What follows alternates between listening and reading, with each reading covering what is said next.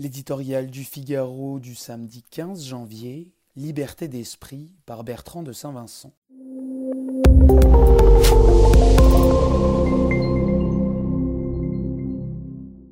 Il n'a jamais été aussi vivant. Ses personnages courent les rues.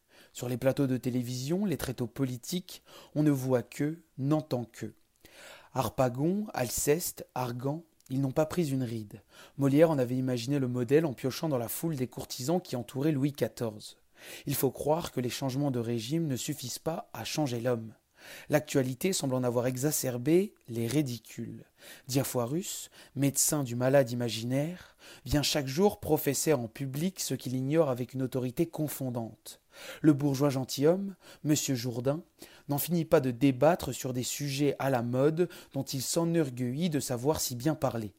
Drapés dans leur défense des minorités opprimées, les nouveaux tartuffes envahissent les réseaux sociaux de leur condamnation morale et aspirent à diriger les consciences, sans oublier l'omniprésence d'Aminte et Polyxène, ces précieuses ridicules dont la pédanterie tient lieu de culture et les ricanements d'esprit.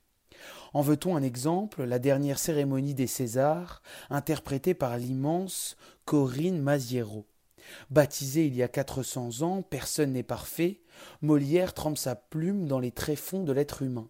Vanité, avarice, égoïsme, hypocrisie sont les ressorts inépuisables de ces moqueries. La satire est cruelle, le langage simple, les farces décapantes. Elle parle à tout le monde. Molière n'épargne personne, surtout pas les puissants, fait la part belle aux femmes qu'il veut libérer du carcan de l'ignorance. Devant le monarque absolu qui le protège, le dramaturge bouscule son époque et pointe du doigt les travers de la noblesse. On aimerait retrouver son double aujourd'hui, s'enivrer de cette liberté d'esprit. Certains plaident pour le faire entrer au Panthéon, idée saugrenue. Il y fait bien trop froid et bien trop noir. Et puis il y a ce raseur de Rousseau. La meilleure grâce que l'on puisse rendre à Molière est de le laisser s'épanouir en liberté dans les écoles, les théâtres, sur les écrans, partout où la bêtise triomphe et où il s'amuse et nous amuse à la pourfendre.